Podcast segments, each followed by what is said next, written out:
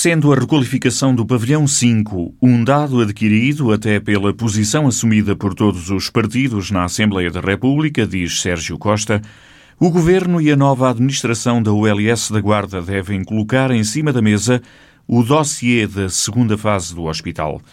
Apenas a requalificação do pavilhão 5 não chega sublinha o presidente da Conselhia da Guarda do PSD. Registámos bem os timings que nos foram transmitidos, no caso concreto do Departamento de Saúde da, da Mulher e da Criança, para que no início do próximo ano, fevereiro mais concretamente, possa ser lançada a, a obra e continuamos uh, à, à espera que seja dita à população da Guarda quando a que a restante segunda fase será qualificada. Qual é será o planeamento, fruto da promessa que o Primeiro-Ministro António Costa fez à Guarda há pouco mais de um ano.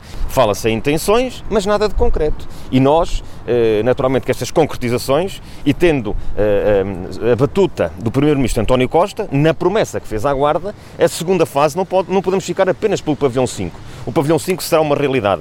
Mal feito fora que assim não fosse. Ora, se toda a Assembleia da República votou a favor disso, quem seríamos nós todos se isso não fosse concretizado. E, portanto, esse é um dado adquirido e a Guarda precisa disso. Mas sobre o restante, nós iremos continuar a aguardar por hora Uh, no estado de graça sobre uh, uh, o timing, sobre o planeamento que isso irá acarretar e que nos será transmitido. E a segunda fase tem que englobar todo o Parque da Saúde. De uma vez por todas, dar mais vida e utilidade aos restantes pavilhões do Parque da Saúde, cuja requalificação está também prevista na segunda fase, cumprindo deste modo a promessa de António Costa aos gordenses nas eleições legislativas de há pouco mais de um ano, em 2019. É a requalificação de todo o Parque da Saúde, com todas as fases que a segunda fase possa ter. A reorganização dos serviços médicos de referência nas instituições de saúde da Beira Interior também deve estar nas prioridades do novo Conselho de Administração, sem que a OLS da Guarda perca importância e autonomia.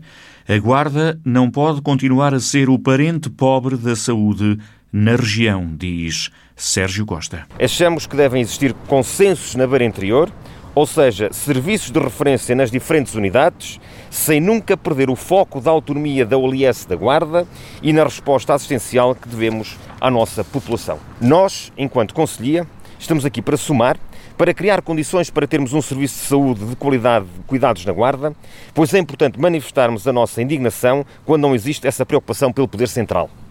A Guarda não pode continuar a ser o parente pobre da saúde.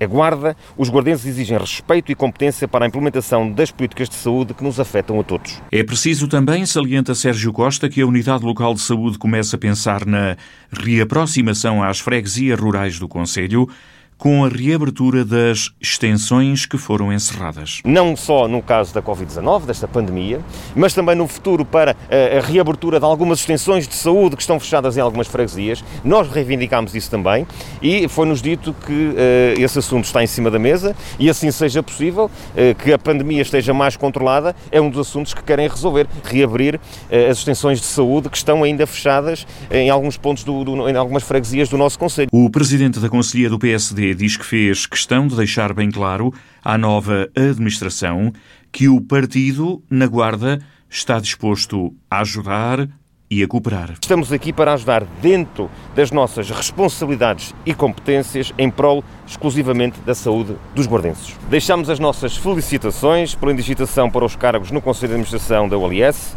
referindo que no decorrer deste mandato que iniciam, a Conselhia do PSD se encontra disponível para a criação de uma relação e laços de cooperação que se devem pautar entre as nossas instituições que visem a prospecção da qualidade e segurança de cuidados aos guardenses. E todas as instituições e estruturas político-partidárias da Guarda devem fazer o mesmo. Todos os parceiros políticos e sociais devem se unir em prol da aliança da Guarda para servir os guardenses.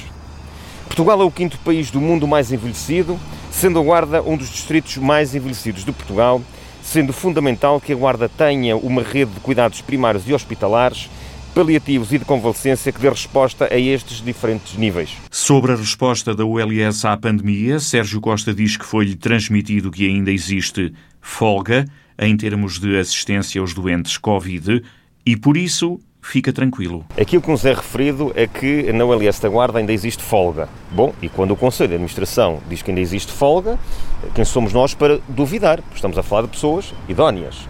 É claro que estão sempre atentos à necessidade de criar segundas linhas, digamos, de, de, de camas, e é esse trabalho que, que nos dizem que está a ser efetuado, com a contratação. Também foi publicada há pouco tempo nova legislação sobre essa matéria, há poucos dias, sobre a contratação de mais profissionais. Declarações do Presidente da Conselhia da Guarda do PSD, depois da reunião com o novo Conselho de Administração da Unidade Local de Saúde.